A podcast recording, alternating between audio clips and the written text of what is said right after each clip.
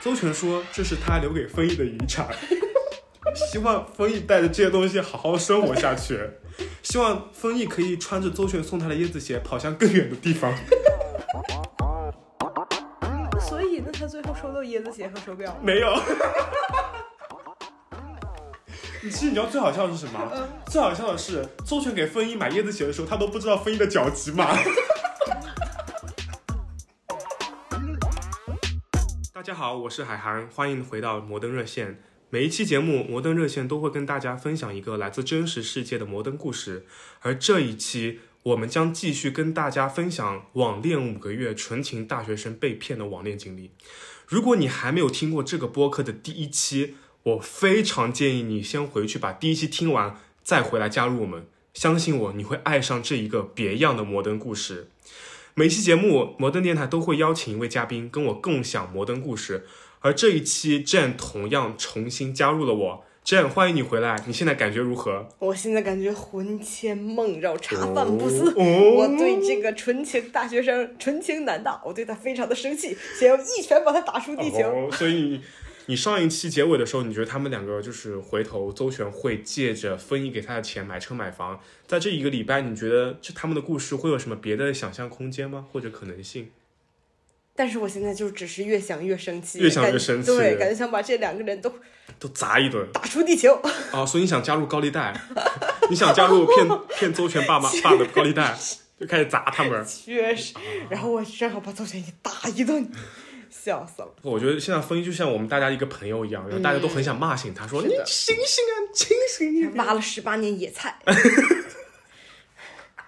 好，没问题。在我们重新回去讨论他们两个中间虐恋的故事之前，Jane，你是不是有一个摩登故事要跟我分享？是的，是啊的，这个故事快非说常搞笑。来来来，就是身边有两个朋友，一个 OK 嗯男生一个女生，两个人本来是甜蜜的恋爱，甜蜜的恋爱，甜蜜的恋爱，恋爱，然后两个人分手，分手，OK，可以。但是这个男生喜欢这个女的，太喜欢了，太喜欢太喜了。欢。然后于是呢，他们分手之后，这个男的就用这个女的弱点，就是一些个不为人知的隐私来触痛她，就是太弱点，对怎么像打游戏一样要弱点？就是怎么说呀、就是这个女的一些不不为人知的一些阴暗点，就不想不好意思跟别人讲的事对情，对，然后这男就拿这些事儿来跟这女的说，这女的就疯了，就觉好得你贱啊，对这男的，嗯对，就你为什么要这样对我？说咱们好聚好散不行戳吗？我软处，然后这个女的就去了这个男生的寝室，当时她刚接完水，手上拿着一个玻璃杯，你们接满了水玻璃杯，嗯哼对，玻璃杯，就去她寝室，两个人吵吵吵吵吵，然后疯了，这个女生啪一下把玻璃杯摔在了地上，水四溅，玻璃碎片也四溅，然后于是这个女女生摔门而去。好嗯抓嘛。后来到了第二天之后，这个男生来到了这个女生的寝室门口，敲了敲门，嗯哼说：“你有东西叮没拿咚，美走团外卖，你有东西没拿走。”女生说：“到底有什么东西？”什么东 这个西？时候门也没开，嗯那哼个男生说：“我把东西放你门口了，你到时候自己来拿一下。是不是道歉的礼物？他把门一打开，发现门口摆了一地的玻璃碎片， 我觉太感人得，我觉得那个男的把这些玻璃碎片整理完又倒回去，应该也花了好久的时间吧。可能也不太容易。而且这个男生，因为这个男生跟我关系也还可，哎呀，也不说可不可以了，但是这个男生很愿意找我进行一些诉苦，因为这个女生跟我关系很好。嗯嗯然后这个男生就喜欢这个女生，就舔到怎么样？就他跟我诉苦的时候，他说我把他拉的屎 吃了下去，他就这么说了这句话。而这个事儿，我给我妈分享的时候，我我妈特别喜欢听这个男生的抓马啊故事。你妈肯定问说，那你问那个男生屎好吃吗？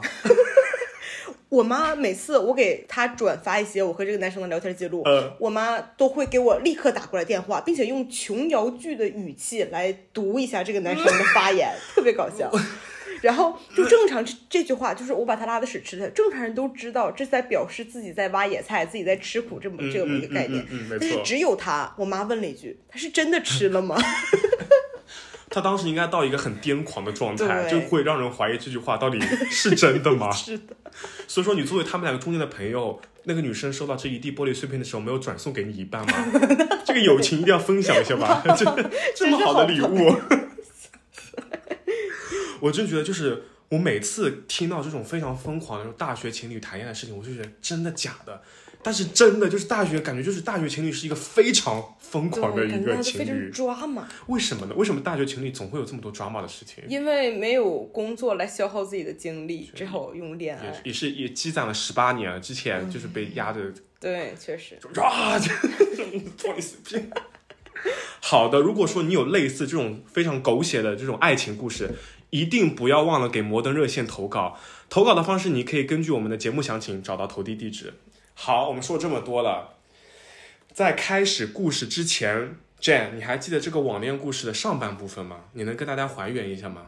好的好的，就是一个可爱纯情小男大，嗯、因为情绪问题回国，回国之后，嗯、疯被狂爱上了一个，嗯、因为幺零幺爱上了一位男人，然后为这个男人挖野 菜，挖野停菜。停停停停，好奇怪，就是听众朋友们会不会觉得幺零幺里面有男人吗？ 是黄子韬吗？因为幺零幺疯狂爱上了一个男人，结果是一个网恋的男的。我想说疯狂爱上黄子韬了 呢，结果是，对，然后他们网恋认识，然后丰毅给邹全转了两次钱啊，一次是还邹全他爸高利贷两千，另外一次是飞机票的一千五。是的，是的。好，这个就是我们然后，上一期并节目啊且我来到了你的城市，却没有见面。这个太奇怪了，是的嗯这个是是悬疑故事吧？这应该是犯罪爱情故事，这可以放到美恐的故事其中一起来讲，啊太太惊悚，是个太恐怖离奇了片儿。 好的，好的，好的，相信 Jane 和听众朋友们一定非常好奇，丰毅跟邹全之间最后故事会发生什么样的转化，他们两个又会经历什么样非常离奇的事情。那我们就不多说了，我们就进入主题。Jane，你准备好了吗？准备好了 OK，开始好吧。，开始了啊。丰毅和邹全第一次不是见面未遂嘛，他们聊天其实就变得越来越少了。邹全其实对于这一次见面，他挺抱歉的，他就跟丰毅说：“我给你买了一双椰子鞋和一个手表当做礼物，哦，这个礼物呢，要下一次见面的时候，邹全亲手给他。 你为什么不寄呢？ 你为什么不寄给邹丰毅呢？是总决赛结束以后，丰毅跟邹全的共同话题其实变得更少了，因为这结这个比赛都结束了，是然后你就没东西聊了，是吧？不能晚上一起看同一个剧了，这多难过呀！再加上本身这两个人呢，就出现了信任危机，聊天已经没有像以前这么火热了。对，也没有那么流畅的感觉。对对对，当时其实丰毅有更严重的事情或者更紧急的事情要处理。当时这个节目结束是六月底了，嗯，其实距离丰毅回国已经大半年了。嗯，那他当时其实从英国回来是休学处理嘛，嗯休学一年，对，那马上要开学了。对，马上要开学，所以说其实你在六月底的时候，其实你已经要开始着手准备回英国的事情了，是，对吧？丰毅的父母就已经开始催丰毅说：“你可以回去读书啦，你可以开始准备啦，对不对？因为其实七月份这个时间已经就是再不准备来不及了。嗯丰毅其实丰毅父母也给了丰毅足够多的时间去思考，所以合情合理，丰毅其实应该也休息够了，他要回去读书了。但当时丰毅其实本身已经有点自暴自弃了，他不想回英国读书了，他他想很哦和这个男人，厮守。啊，他想挖野菜。丰毅也不理解为什么一定要出去读书，因为其实本身丰毅出国读书建议也不是他自己想出去的，然后加上他在那边其实你说在家里待了这么久都很舒服，一出去又要面对这么多，那他连个本科也毕业不了，他到底想干嘛？ 哎，别说了，现在本科毕业也干不了嘛了。笑死！照进现实的问题啊。好，所以说他就不是很想回英国的小村体验那种孤僻啊，没有人一起玩的状态了。另外，丰毅心里其实还有一个别的疑问，他和周全这段感情怎么办呢？他连他连周全都没有见到呢。两个人都在国内都见不着，出国更见不着。嗯，没错。但丰毅其实当时心里就像我之前说的，他很不甘心嘛。嗯就这件事情，就是如果说这件事情到机场没有见到这个面，画一个句号，你会觉得突然戛然而止的对，就感感觉觉，不爽，对不对？不爽，对你总觉得嗯，沉没成本没办法康复。就突然就是到一个很很奇怪的状态，你既然开始了，你又没有到一个非常妥善的结尾的地方，就就是就是如鲠在喉的嗯对感觉。好，然而在一八年的七月份，邹全告诉了丰毅一件事情，让丰毅对他们的感情又有了一些新的希望。Jane，你觉得那是什么事情？嗯，他跟他爸妈出柜了。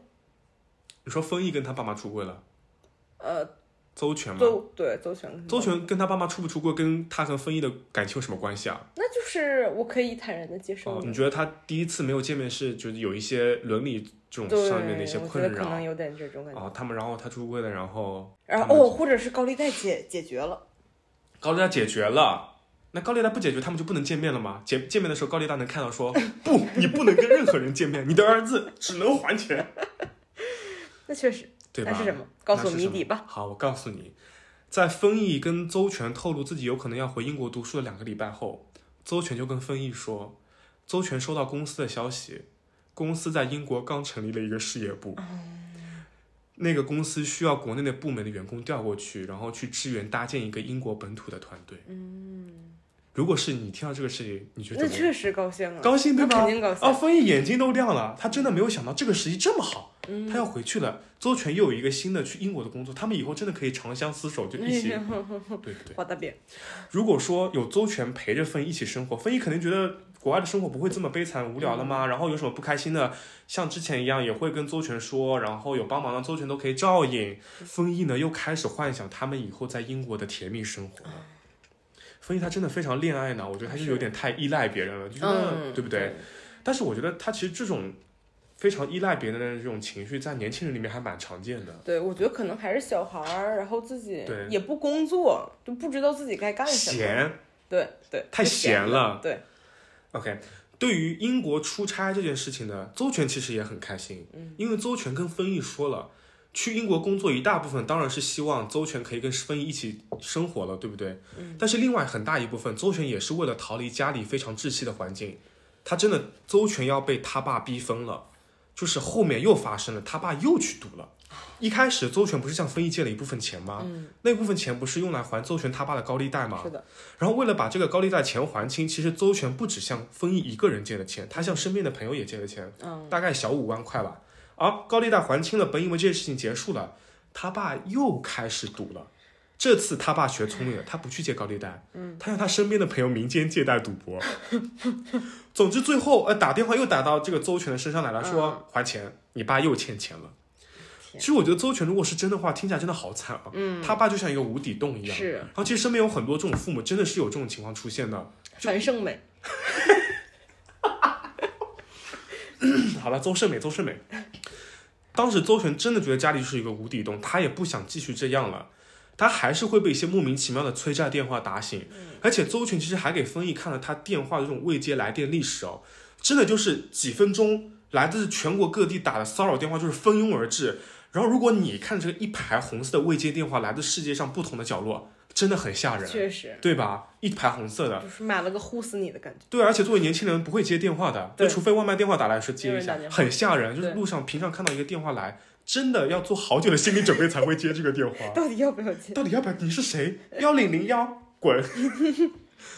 所以说，其实邹全当时也很需要去一个新的环境，一个嗯国内电话联系不到的地方，开展一段新的生活。确实，邹全于是申请了外派英国的工作机会。后面面试环节，由于要全英面试了嘛，丰毅还一点点帮助邹全准备他的工作面试内容， 让邹全能在自己能力范围内尽量争取到这个外派机会。嗯我觉得世界上有最好的人，真的就是丰毅了。嗯，他真的就是一个贴钱的免费劳动力，确实，又准备工资，又就就差帮他写论文，还给他学费，确实给邹全学费，然后帮邹全写论文那种 感觉。养了个贫困大学生。我的妈呀，太离谱了！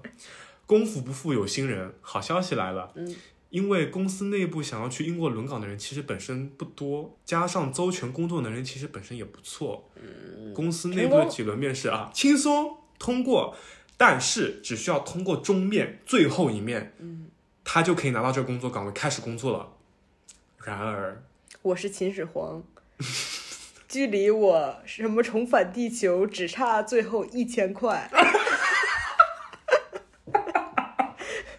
然而这个终面，你觉得你作为周全为了骗更多的钱，这个终面要怎么样出幺幺蛾子才可以骗到更多的钱？嗯，我要得需要贿赂面试官，因为还有，因你 为是学车吗？要贿赂那个考官？不是，香烟，香烟，不能香烟。因为你想想，那肯定他就会说，啊，旁边也有一个人，他比我其实他条件没有我好，但是他跟谁谁谁就关系好，嗯然后认识就就给他送人了情送关了系两万两万块钱的礼，啊然后给他送哎了呦三 万块，这样真的是非常懂这个国内的人情世故啊！还好啦。 铁子，三万块砸！ 这个猪面呢是要去英国 local 的团队面试，去当地面试，去当地面试，为什么呢？一方面，公司其实想让周全去体验一下英国办公室的工作氛围，嗯去体会一下当地的生活环境；另外一方面，公司刚好有一些机密文件跟物品需要转交给英国的部门。所以其实非常顺其自然的，周全就开始着手办理一些后续的流程了嘛，嗯啊，工作签证，对不对？那公司肯定都报销，但是他肯定借哎，借对，这就个嗯报销了。周全其实也跟丰毅说了说，公司已经给他订好了一些酒店跟机票，嗯周全只需要自己去办理一下签证和一些银行卡，然后一嗯些自己日常生活要的钱就可以了。但是他又没钱了，给我一点回复这样。我很无语啊，他不有病吗？天天没钱，天天没钱，你这个班儿上什么了？班都给他爸还高利贷去的呀。而且你不觉得就是这件事情，周全真的很聪明吗？他也没有跟丰毅说你再给我买张机票，对，他就是跟他丰毅说了。变着由头搞，对他跟丰毅说了，说这些机票公司给他定好了，他只是就是也没有跟丰毅说说我日常要缺钱，他就不会贷款，烦死了！他没别的朋友，嗯，就可可可一只羊，好羊真毛的。是啊。当时周全其实都没有主动的跟丰毅说说他缺钱了，嗯他只是说他的意思是公司已经把行程安排好了，包括机票和住宿和一些可能的交通运输的费用，他只是表达回头去英国有可能需要省一点，嗯啊省一点，等工作确定了之后花钱就不会这么舒服了，对不对？嗯丰毅自己觉得，丰毅很担心周全在外面有些意外，因为你出国读，你出国工作，对你出国面试，你肯定是需要有急用钱的那地还方，啊是他贱呢，对不对？丰毅，嗯丰毅，醒醒啊，丰毅！确实。最后，丰毅是自己主动又给了周全四千块钱，已经比前两次加起来还要多了，因为你你想，其实四千块钱听起来很多，但是你一转换其成实也英就镑啊，四百磅。对你打个车，你吃个吃个外卖，吃个披萨就不见了这个钱。嗯是，其实不行，我在生气。这个你在想生法气对，快骂对快骂他我现在我现在想把风一 揍一顿，把他的头，把他头放到课课桌的桌堂里，让他拔不出来，让他没有手去给他旋转钱。 对，反正这四千块呢，一部分是作为办理签证的费用，剩下的钱是让周全在英国的时候有必要啊，你就花这些钱。周全也觉得这丰毅真的是他这辈子遇到过最善解人意的男生了，这也太好了吧！嗯，确实，他许诺丰毅，等以后有钱了，他会给丰毅买更多的东西。画大饼。当时说好的鞋和表给哎，对呀、当时说好的椰子鞋跟那个手表呢？啊对手表在哪？是椰子鞋跟手表都没送，以后又买非常非常多的东西，是买什么？买个咪咪咪咪一大包嘛，给你。 秘密下调。对，咪咪下调吧，有病。事情进行的是不是还挺顺利的？对周全去了英国体验工作生活，在那段时间，丰毅跟周全的聊天也断断续续的，因为确实有时差嘛。嗯丰毅后面也得知了周全要去的地方以及他们公司的所在地，竟然就在丰毅学校小镇隔壁的镇上，很近哦，哇一起好生活幸喽，对不对？周全也会跟丰毅分享那边的生活体验，然后给丰毅拍拍那些美景啊，然后他嗯还们真去美，呃，不是，还真去英国了。然后他们还会实时定位，实时定位 WhatsApp，微信。嗯，丰毅的明显看到周全在的酒店的位置，那丰毅肯定很放心嘛，对不对？就等周全回国。当时周全其实应该就去了一个礼拜不到就回国了。他说英国面试其实还挺轻松的，就是跟当地事业部的老板聊聊天，互相熟悉一下彼此，熟悉一下业务，感觉都还蛮好的。后面的流程的话，就是等周全回国，然后国内的总部继续推进就可以了。嗯当时你还记得是什么时候吗？其实应该七是八月那样。对，其实是八月初的时候、啊，八月初的时候，丰毅给周全又转了四千块钱。嗯，哎，Jane，你知道其实我这个故事目前听到现在讲到现在，我最大吐槽是什么？就是他们当时可以自由出入，哎，哦 就是你看那个周全去了英国一个礼拜就回来了，是如果现在你去英国一回来，再假期假期，就如果说现在疫情的话，丰毅大概也知道你在骗我，你怎么能这么快就去英国？网骗，再见。以前可不是这样子，确实。说疫情是不是有一些好的事情给一些网恋的那些 骗子？但是那你想，那网恋的奔现的却更不容易了。对啊，对啊。总之就是丰毅对于周全去面试这件事情已经给予了最大的支持了，周全也尽力做到了最好，对不对？嗯丰毅爸妈不是一直在催丰毅订回英国的机票嘛？是的。然后丰毅觉得啊，周全我们工作也确定好了，那我理所应当的已经可以跟学校对接申请后续回去的一些流程了。嗯，丰毅就跟爸妈商量好说，九月中旬我就回去，然后并且爸妈也帮他订好了九月中旬回去的机票。嗯，那既然你还有一个月就要回去了，是那你之前像我们记得这个旅游的费用，你什么时候出去旅游啊？哦，对吧？嗯你不是说好了吗？爸妈觉得很好奇啊，你这个钱当时是说旅游的时候我们才给对啊你钱的，呀、你怎么在家里又待了一两个月？你你还不是出去旅游？对，你在国内的朋友，你当时在七月份之前说 OK，他们在上读书、嗯上学，那、已经到七月份，已经八月初了，你朋友总放假了吧？是你总可以出去玩了吧？是。嗯那你人呢？你赶紧出去玩一趟嘛，马上要出去了，这怎么搞呀？那让他去，风毅，你觉得你当时是风毅怎么办呢？我要是他的话，我就去找杜雄，去他家待一周两周这啊，样。你去周旋他家对待一呀周两周。好，当时丰毅口袋里面其实已经真的没钱了，嗯，他也找不到任何向他爸妈再要更多钱的借口是了。丰毅回国后，其实每个月爸妈就给他钱就不多嘛。但是那七月这短短一个月的时候，丰毅已经向各种借口向他妈额外透支将近一个月了。嗯，而这一大部分的钱都是丰毅跟他爸妈说他要出去旅游才借来的。嗯，然而他手上的每一块钱几乎都最大程度的贡献给了周全。丰毅当时穷到自己的生活开销都是管蔡蔡女士借的，嗯，他向蔡女士还借了一千块钱，嗯，好惨的小男孩儿。太惨了，是不是？那当时丰毅也想出去玩了嘛，好久没出去玩了。其实当时电话里面他就跟邹全说了这个事情，然后邹全说，南京的秋天景色特别美，街边的梧桐树也给人感觉非常好，我们还可以去鸡鸣寺看看，给我们未来一起生活在英国的日子求个好结果。丰毅求之不得，但是他们到现在还没有确定恋爱关系啊。有可能从他们聊天的第一秒钟，风一就觉得他们已经确定恋爱关系了。好，嗯懂了，行， OK，啊，风一求之不得啊，对吧？她就现在就很像什么啊，在家里面守寡，就等待自己丈夫那个战争之后铩羽而归的感 觉。我回来了，我的对象从英国回来啊了，我天们天可在以见这洗面衣了服。做饭，笑死。好，邹全跟丰毅呢就相约在南京最美的季节见面，嗯，多浪漫，对不对？终于要见面了。嗯但是他没钱，他怎么去南京？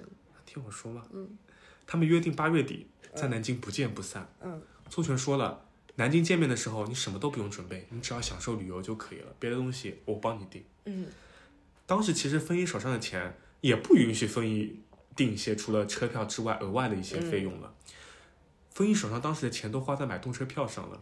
去南京的时候，丰毅身上笼统也就两百块钱。哦，啊，然后他们在高铁路上的时候呢，丰毅跟宋雪也一直在沟通嘛，对吧？因为他们从不同的地方出来，他们就约定在下午在车站见面。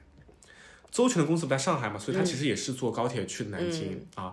见面之后，所有后面的行程周全都会安排妥当的。嗯，那他们一起去嘛，所以他们动车其实两班的动车就差了五分钟。嗯，那丰毅从车站出来之后，一直在约定的地方等周全，又是一次飞机场，结果没来。结果。摩登热线的听众朋友们，非常感谢你们能听到这里，我是海涵。接下来的故事将会更加精彩，但是在本期节目继续之前，如果你喜欢这期节目的话，一定不要忘了关注并且分享给身边的朋友哦。摩登热线也非常需要来自大家有趣好玩的故事素材，所以如果你身边也有非比寻常的摩登故事，一定不要忘了匿名投递到摩登热线的邮箱 modernhotline at e 一二六点 com。摩登热线也正在寻找合适的赞助商，可以帮助我们更好的创作，所以听众朋友们的喜欢对我们来说非常有用。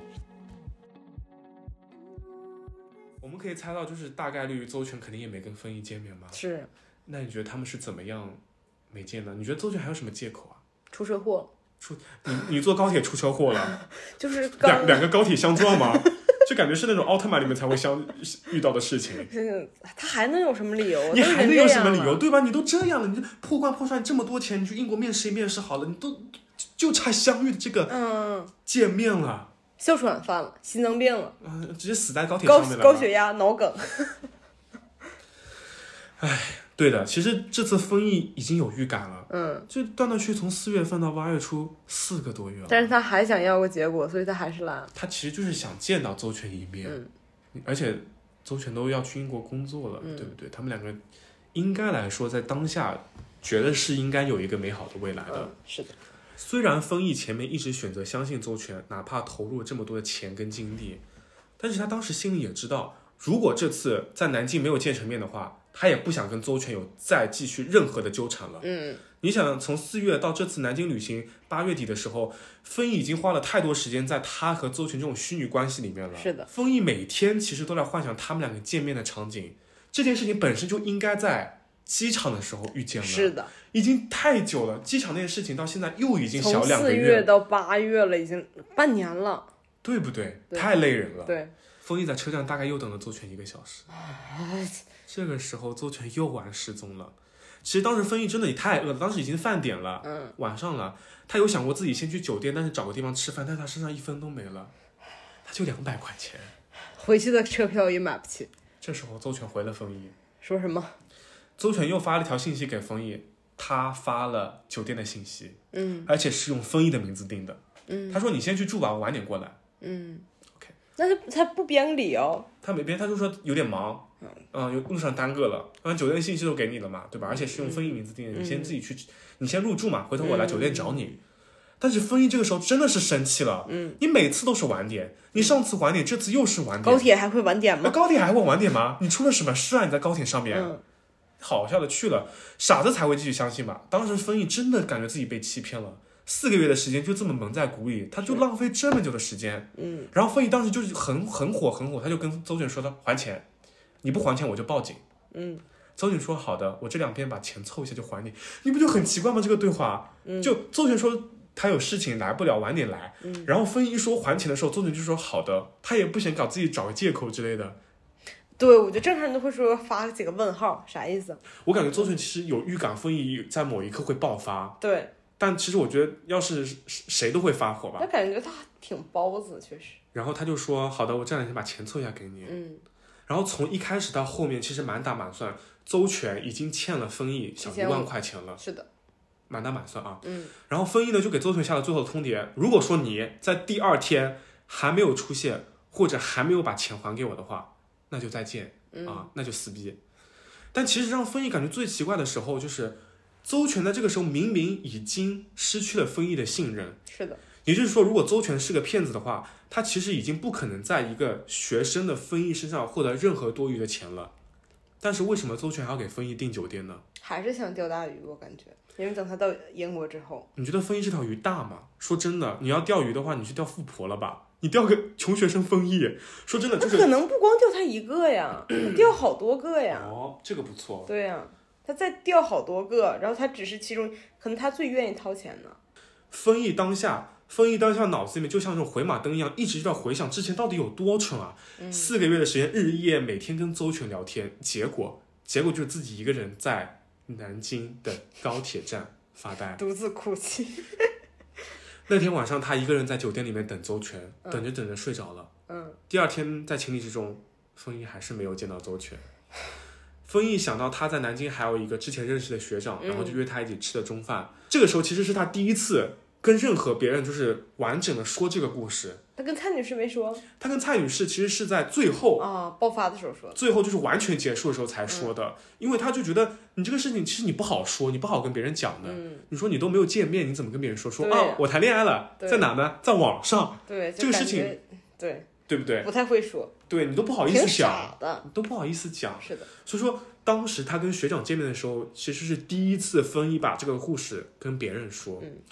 作为一个正常人，那肯定知道他被骗了了，对吧？对，吃饭还没吃到一半，邹全就给丰毅打电话了，问丰毅现在在干嘛。然后那个学长就把丰毅的手机拿走了，学长就开始就是大声的质问邹全为什么还不把钱还出来，为什么要这么样对待丰毅？然后就告知邹全说，如果说后续还没有还钱的话，他们就会报警处理。当时他们在餐厅里面，当时吃饭的场景都非常混乱，学长应该跟邹全足足骂了几十分钟，很会骂。然后就挂了电话，就此结束了。嗯，丰毅其实脑子里面当时真的有很多疑问，所有的事情，哪怕从一开始，哪怕从一开始，丰毅脑子里面有预感邹全是个骗子，但是总有一事情让你就觉得邹全他真的又是很骗子真吗？对，如果他是，那肯定是非常厉害的那一种了。那认识了半年，到现在视频也没试过，他们是不是有什么病啊？对吧？手机有可能一八年还没有视频聊天这个功能吧？ 啊，我说哦，语音聊天说普通话见哦，对，真人啊，在我的见。手机还是二 G，我没有升级到四 G。对我那摄像头那个功能还没有解锁 啊，等一下。总之，当下分析就是不想再跟周全有任何的对拉扯了，真的对太累了，对，这太一内系列耗，太累了，他就把周全的微信拉黑删除嗯了。但是钱还没还。对，好战，我要提醒你，其实故事到这里差不多快要结束了。嗯，但是后面高潮还没到，对，还有一个，你觉得后面周全发生了什么事情？出车祸给他转钱。 差不多。中饭吃完，丰毅中饭吃完之后，他收到了一条来自邹全很长的短信。嗯，好，我给你念邹全的短信里面说什么， 好的，期待吗？挺挺期待。在短信里面，邹全跟丰毅说，他要自杀了，要喝农药了。嗯，农药在自己的手上。其实邹全，你这农药早可以喝。嗯， 就我作为朋友，我觉得邹全，你这个农药可以当水喝，嗯， 对吧？邹全还拍了农药的照片，放在自己手上拍的哦。嗯，这是丰毅第一次看到邹全的肉体。不是不是发过照片吗？以前，那这个照片肯定是假的嘛，所以说这个照片是第一次丰毅看到邹全的肉体，嗯露出那种白花花的大肉。嗯， 怎么他他把把脚放在下面这么拍的？ 穿着白袜 拍要着，白袜就白袜肯定。 那是邹全本人第一次暴露的一个部位，他的手很胖啊，但是感觉邹全的年纪还是不大的。就是如果说你胖，你会不会想到之前那个机场的其中一个中年人？对，油腻男对，但你你能看出他手上的这个纹理呢，他不像一个年纪比较大的人可能比较爱擦护手霜的。啊，有可能也也有可能那个风衣也送了邹全一个 Body Shop 的护手 霜，笑死！爱擦护手霜的小哥哥一哎，枚。小哥哥小哥哥，哎，大沙车护手霜，四川小哥哥，嗯，邹全让丰毅好好照顾自己，让他在没有邹全的生活里好好生活。邹全说他已经把椰子鞋跟手表寄出去了，不久后丰毅就能收到来自快递的短信。单号给我发一下哈。 对，单号发一下。邹全说这是他留给丰毅的遗产， 希望丰毅带着这些东西好好生活下去，希望丰毅可以穿着邹全送他的椰子鞋跑向更远的地方。具体记不清了，反正那个丰毅当时说的时候，就就是这个他的一些情话，真的还活在零八年的 QQ 非主流时代，嗯，太土了。是啊，丰毅他当时真的连回复消息的脾气都没有了，嗯他直接把所有邹全可以联系到丰毅的联系方式都拉黑了。嗯在二零一八年八月底，这些故事就完整的结束了。嗯，丰毅本身打算着买了回英国读书的机票，可以跟邹全一起生活，不知道是值得庆幸还是难过，这一切并没有发生。是的。这件事情结束之后没多久，不是到九月中旬了吗？他就嗯，那自己他也照样飞回，他就一个人回英国读那还不书了 啊，不上错啊，学回了去了，读书去了，对吧？上学了就他也顺利毕业找工作了，嗯然后后面的工作和生活都还蛮顺风顺回水的。回国了，还是还在英国？呃，毕业之后他就回来了，不然我们怎么见面的哦呢？就见面的时候他已经就是已经度过了那段时间了，嗯你看是的他都能讲自己的故事了。是的，过了大半年后，就是去丰毅回英国的大半年后，丰毅还收面收收到一条短信，嗯，短信上面写着说：“丰毅最近还好吗？”没有任何的备注，但是潜意识里面丰毅就觉得这是邹全。是，丰毅也没有回复，他又把这个电话拉黑了。嗯，好了，这个离谱的网恋故事到现在就真的就结束了，没嗯了、啊，没了。听到这里，Jane，你有什么感想吗？就终于把这个故事听完了，觉得很烦呐、对吧？对，就是嗯听完，觉得风衣就像一个身边认识的人一样，就很真实，就是对一些故事，你不能觉得它就是编出来的，对或者说你觉得每件事情，你会觉得丰毅他这件事情做出来就是有一点太天真了，但其实是在一个正常人会做出的事情的一个范围之内，嗯对有可能丰毅是选择了最最吃亏的一种方法，对，就是不停的那个每个选项都选择了不太爽，不让太人好的，对，也不人太觉得让不自太己爽。受吃但是亏的没一种。办法，你说恋爱脑他骂不醒啊，对他当时那个时候，你你想，他都没有跟身边的朋友说，对，他当时还心里肯定想着那种，哦，等我跟他见面了，我要拍张合照发朋友嗯圈，发跟身边的朋友说，说我又初恋了。是结果这个我又初恋来的也太晚了吧？可怜小男孩儿。没错，那所以，那他最后收到椰子鞋和手表了，没有。 你其实你知道最好笑的是什嗯么？最好笑的是周全给风衣买椰子鞋的时候，他都不知道风衣的嗯脚几码。 笑死了。？都不知道他是那个，请问现在椰子鞋都是那个，就是只有一个 size 吗 均吗？ 均码均码椰子鞋。笑死，救命！所以我自己个人觉得，我觉得邹全他是一个蛮自卑的人，对他肯定长得丑，他肯定长得丑，我觉得哦他很好自像卑有点想要通过要钱来找到一种安全感。我觉得有可能，对或者说他其实也在他跟丰毅的感情里面找到自己的安全感。对他不其一实他定是真的在缺钱，说实话。对他有可能就是不缺钱，他有可能就是需要那种丰毅对他的喜欢，嗯有可能在现实世界里面也没有人这么的黏着他、对依赖他，阴然后 sale 在这期摩登热线节目的最后，我是想跟大家分享一下丰毅发给我的一段话。好的，丰毅这么说的啊，他说我已经听了节目的第一个播客了，我相信很多人都觉得这个故事是假的。说真的，连我在听第一期的时候，我都我都很抽离。这个故事真的是我做出来的吗？我当时脑子是被车刚撞过吗？我觉得是的。但其实我想说的是，如果不是邹群的出现，我也许根本就不会去英国，回英国读书。所以说，邹群的出现有可能是因为我回英国的一个契机。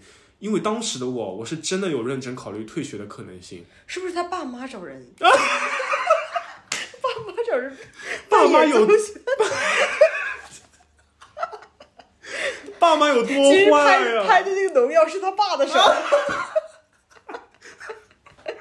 周全， 好吓人啊！好，我继续念啊。其实，在后来回英国生活的很长一段时间，我对路上所有路过的亚洲男生，我都会非常仔细的观察。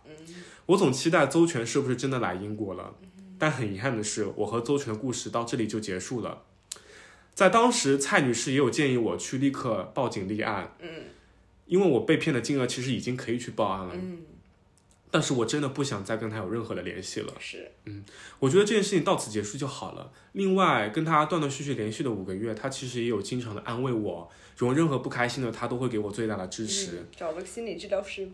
对，后面的留学生活我也非常顺利，我很开心，我阴差阳错的回去念书了。我现在也一直有在持续的用软件，但是我现在的恋爱座右铭就是：你可以骗走我的感情，但是骗不走我的钱。 我的感情一文不值，但是钱是值钱的。笑死，不知道为什么，我经历过这件事情之后，就对网络上面一些潜在的钓鱼杀猪盘，我真的看得一清二楚。我也奉劝身边的恋爱脑，不要总觉得在社交网络能找到真爱的人，清醒一点，醒一醒。反正我现在看来，那段时间就当给邹全的心理咨询费了吧。确实，如果邹全是一个全职骗子的话，我觉得五个月就骗一万块钱，这个工资也挺低的。嗯，就当我给他的辛苦钱吧。可能他同时骗了七八 个人。我的妈呀！你你觉得现实上像分一这种人真的这么好找吗？哎呦，我真不好说，我感觉就是越是纯情男女越好被骗。嗯，就我感觉这种男的，就是从小到大都被爸妈保护的蛮好的，对然后自己一出来就是会有很多就我觉美好得的遐越是这种想小中产，就小康，啊，越对对能对，养出这种小孩儿，对对对，是的，是的，家庭比较幸福啊，这嗯种嗯感觉。嗯。他最后想对邹全说：“希望你当时已经喝下了那袋农药， 人间没有你会更好。笑死， 变成钮祜禄甄嬛。” 好怕农药回头进入一个奶茶饮品哦。 给你恨的人送一杯奶茶吧。 百草枯，农药 shot。好啦，这期故事就到此结束了，希望大家听的都会比较开心。开心吗？ 开心吗？开心吗？Jane 我觉得想打死他们。啊，又打，好加入加入高利贷组织， 滥权锤死丰毅。好啦，那我们第二期的节目就到此结束了，这样我们就跟大家说再见吧。好的，拜拜拜拜拜。好啦，这一期的摩登热线就到此为止，请一定不要忘了关注、分享这个播客给身边所有的朋友哦。另外，如果你身边也有荒诞离奇的摩登故事，一定不要忘了编辑故事发送到摩登热线的邮箱 modernhotline at 一二六点 com。摩登热线会保护你的绝对隐私，对所有故事来源做到匿名处理。所以，听众朋友们，不要再吝啬，赶紧把你身边的摩登故事交出来吧。摩登热线将会收到多么精彩的摩登故事？我和你同样好奇。我是海涵，我们下期再见，拜拜。